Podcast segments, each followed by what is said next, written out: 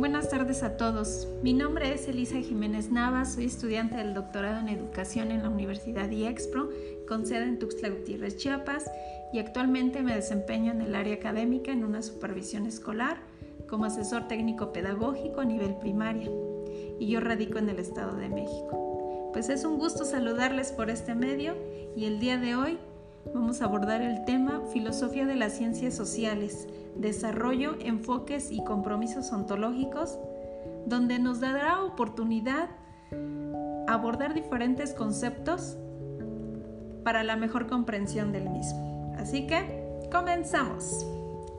Pues como primer punto vamos a ver qué es filosofía de las ciencias sociales pues esta consiste en el estudio de los métodos, las prácticas y los compromisos que guían las investigaciones propias de las ciencias sociales, para ayudarnos a comprender los elementos que configuran la realidad social. Una vez entendida filosofía de las ciencias, pues nos va a permitir hacer un análisis de la diferencia que existe entre la filosofía de las ciencias tanto positivistas como pospositivistas, de la cual nos vamos a apoyar de algunos aspectos para realizar la diferencia. El primer aspecto vamos a tomar en cuenta que es el rol de las teorías científicas. Aquí la filosofía de los positivistas nos dice que ellos producen una única teoría para explicar todo el fenómeno, mientras que los pospositivistas tienen varias teorías y modelos para explicar su fenómeno. El siguiente aspecto son las leyes de la naturaleza, de las cuales los positivistas nos dicen que sus teorías se componen de leyes universales, mientras que los pospositivistas nos dicen que existen disciplinas que no requieren de leyes para su desarrollo. El siguiente aspecto son los conceptos científicos. Aquí los positivistas nos dicen que los filósofos clarifican los conceptos de la ciencia, mientras que los positivistas nos dan un análisis conceptual, pero siempre y cuando tomando los conceptos que utilizan los mismos científicos. El siguiente aspecto son la lógica de la explicación y la confirmación. Aquí los positivistas para dar la explicación de un fenómeno se basan en lo que son leyes y hasta que estén confirmados, mientras que los postpositivistas no siempre es posible que nos den un análisis o una explicación, por lo tanto, pues no van a llegar a la confirmación. Y el último aspecto es la relación que hay entre ciencia y filosofía. Los postpositivistas nos dicen aquí que la ciencia surge dentro de la misma, o sea que van de la mano tanto filosofía como ciencia, mientras que los positivistas nos dicen que la filosofía y la ciencia son totalmente diferentes y cada una tiene su propio estándar. Una vez terminado el análisis de estas dos, positivistas y pospositivistas, pues vamos a seguir al siguiente punto. Con el desarrollo de la filosofía de las ciencias sociales, pues nos ha permitido que temas de poco impacto sean abordados y se tomen en cuenta diferentes posturas, ya sea con el contexto de la filosofía de las ciencias, por lo tanto aquí vamos a encontrar diferentes doctrinas. Y la primera es el naturalismo, ya que el naturalismo va a considerar a la naturaleza como el principio único de todo aquello que es real y existente. Pero dentro de este naturalismo se van a desprender dos tipos.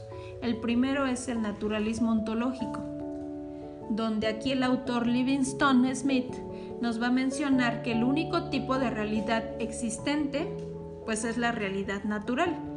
Y en el siguiente tipo o punto es el naturalismo metodológico, Aquí eh, se nos menciona que la mejor forma de comprender los fenómenos del mundo va a ser mediante la investigación científica.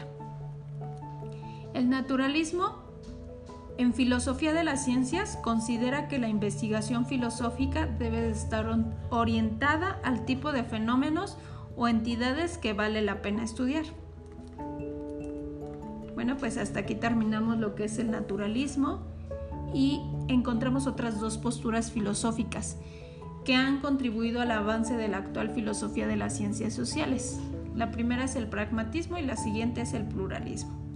Estas dos han buscado acercar la filosofía de la investigación empírica. Y pues encontramos que el pragmatismo sostiene que no es posible filosofar si nos aislamos del mundo, pero el pluralismo se basa en el reconocimiento de la diversidad de elementos que forman parte de la realidad y de la investigación científica. Dicho de otro modo, el pragmatismo considera la verdad desde el punto de vista de la utilidad social y para que algo sea válido debe comprobarse mediante la práctica del mismo. Y el pluralismo es el reconocimiento de la diversidad de elementos que forman parte de la realidad y de la investigación científica. Su influencia tanto del pragmatismo como del pluralismo en filosofía de las ciencias va a constituir una invitación a investigar la práctica de las ciencias sociales, respetando siempre el contexto y los fines con los que se elaboran. Y pues por último vamos a pasar a lo que es el realismo, el realismo científico en filosofía de las ciencias sociales. Bueno, pues encontramos que el realismo científico consiste en un compromiso con la verdad del conocimiento científico, pero va a considerar tres niveles de análisis. El primero es el metafísico, el segundo es el semántico y por último vamos a encontrar el epistémico. El realismo es la representación objetiva de la realidad basada en la observación de los aspectos cotidianos, donde también encontramos lo inobservable, que aunque no lo podamos ver, no va a dejar de ser real y por lo tanto va a ser parte del realismo. Bueno, pues con esto terminamos el análisis de este tema. Espero y les sirva. Y pues me despido con, de todos ustedes no con un adiós, sino con un hasta pronto. Cuídense mucho.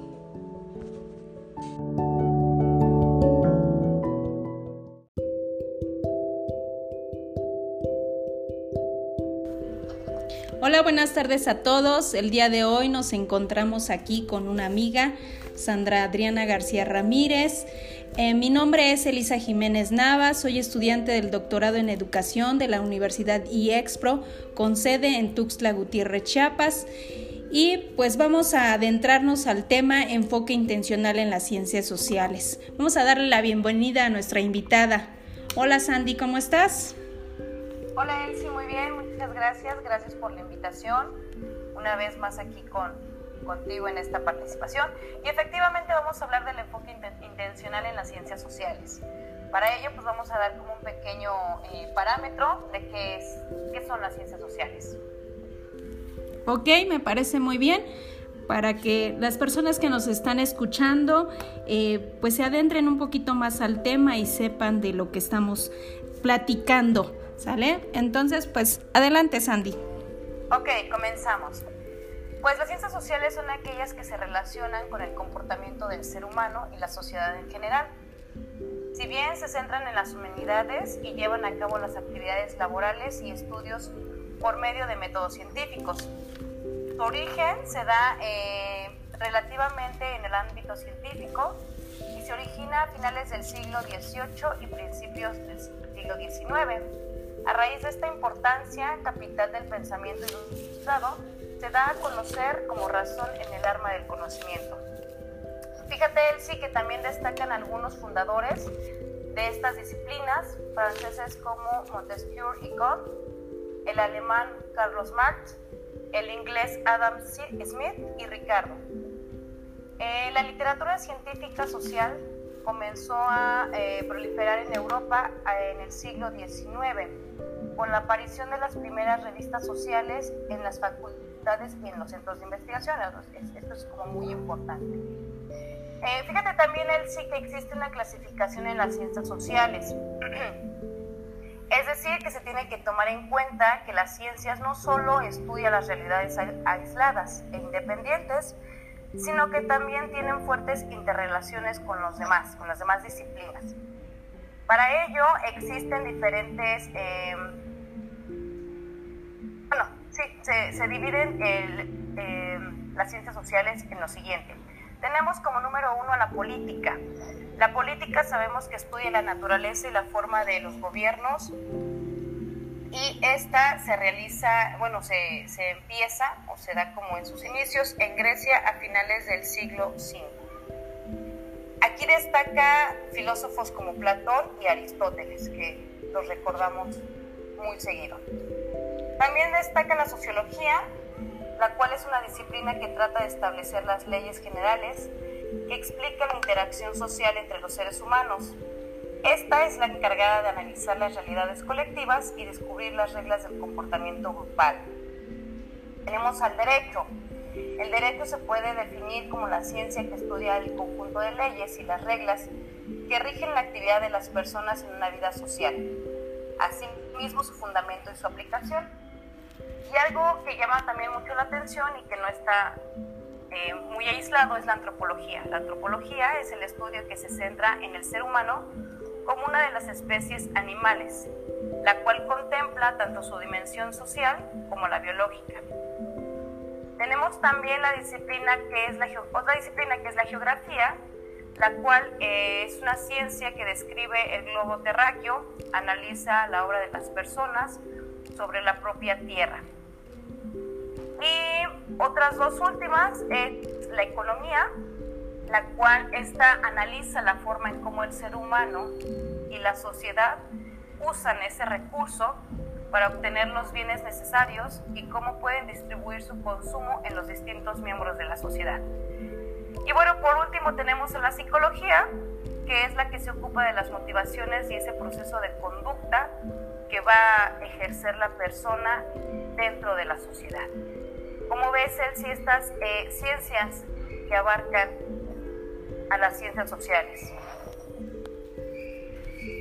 Muy bien, pues todas son importantes estas disciplinas, ya que como tú lo mencionas, las ciencias sociales pues abarcan un amplio panorama porque ahí pues se involucra todo, tanto la, las personas como las, este, los ámbitos en este caso el educativo, que es el que nos compete a nosotros. Y pues todo va inmerso, ¿no? Por eso es la importancia del estudio de estas ciencias sociales. Y en este enfoque intencional, pues tenemos presente eh, las predicciones, que es lo, lo que nos, nos compete ahorita en este estudio, son las explicaciones de las ciencias sociales y pues vamos a ir hablando un poquito más de ello. Gracias por tu participación. Bueno, pues tenemos dos preguntitas importantes en este, en este podcast. Eh, la primera, pues es, ¿cuál es el enfoque intencional en las ciencias sociales? Bueno, pues este enfoque de las ciencias sociales está presente en todos, en todos los ámbitos, como ya lo había dicho anteriormente. Nos explica estas predicciones y constituye su mismo rasgo, va siendo se va haciendo distintivo a las otras. Eh, cuando nosotros queremos describir el comportamiento de una persona a través de la observación, la medición y la experimentación, podemos estructurar o sistematizar bajo modelos de datos. Y esto es lo que nos va a ayudar a ir construyendo nuestra investigación, ir haciendo este proceso. Eh, nuestro enfoque va a ser cualitativo. Con este enfoque intencional, en las ciencias sociales pues nos va a permitir crear juicios de valor para poder explicar estas ciencias sociales. También pues nos, nos permite explicar cómo se comporta la persona, este, predecir su comportamiento. Nos da la apertura a una mirada más estructuralista para así poder generar la razón para un proceso de investigación, que es lo que nosotros estamos estudiando ahorita en él en este doctorado de educación? Esa sería la primera pregunta este, que va con el enfoque intencional de las ciencias sociales. Eh, la siguiente pregunta que tenemos esta tarde es, dice, ¿cómo se presentan las teorías de las ciencias sociales como teorías? Bueno, pues las teorías intencionales se han ido reconstruyendo a lo largo del tiempo eh, vamos a tomar en cuenta tres teorías importantes. La primera es la teoría de la elección racional. Esta teoría es la más general de todas, ya que está basada en las creencias de las personas. Muchas veces nosotros como, como seres humanos eh, nos vamos más a lo que creemos y eh, con esta teoría se va a buscar este, encontrar ese equilibrio entre lo que creemos y lo que es lo, la razón, esa acción racional. Entonces esta nos va a ayudar mucho. Eh, la, segunda teoría es la teoría de decisiones.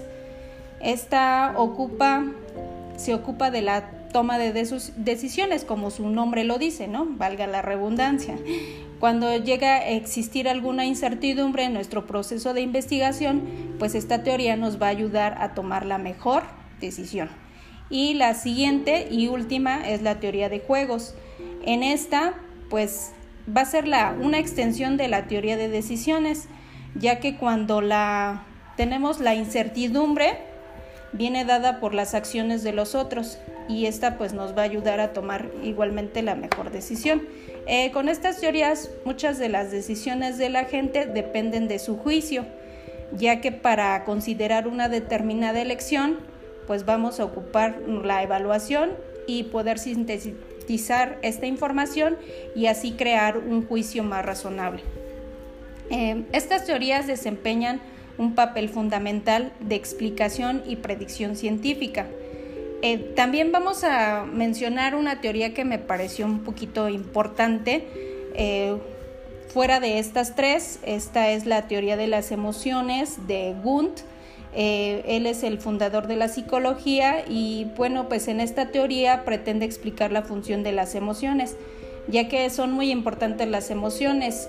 muchas veces eh, cuando vemos la expresión de una persona, pues ya podemos predecir qué es lo que está pensando o sintiendo, sin que nos diga lo que eh, emocionalmente siente. Entonces, pues esta teoría de emociones pues va en conjunto con las otras tres y es importante también retomarla. Eh, bueno, pues en la en nuestra teoría intencional, pues como podemos entender, pues es la que nos va a ayudar a predecir o a describir lo que la, la persona siente y con eso iremos construyendo nuestro proceso de investigación y haciendo los juicios eh, de valor más este, acertados y que vayan a, a, que nos ayuden a este proceso de investigación. Bueno, pues esto sería todo. Eh, no sé si quieres aportar algo más, Sandy. Este, no, amiga, nada más, eh, sí, efectivamente comentar lo que, lo que decías, ¿no? Todo esto, toda esta relación que tiene con el campo laboral, ¿no? La mayoría de nosotros, pues bueno, estamos inmersos en la educación y vemos cómo estas teorías que tú nos, hacías mención eh, radican mucho en lo que vemos el día a día con los niños, ¿no? Me pareció muy interesante, muchas gracias, gracias por la invitación, esperemos que les haya gustado y gracias por la invitación. Sí, no, pues gracias a ti por acompañarnos y este y pues no olvidarnos, ¿no? Que diariamente tenemos que tomar decisiones, elecciones y pues este que este tipo de teorías nos van a ayudar a, a, que tomemos la, la mejor elección, nos dan, como lo decía la teoría de decisiones, nos ayuda a este a, ese equilibrio en nuestras respuestas de, de la vida diaria.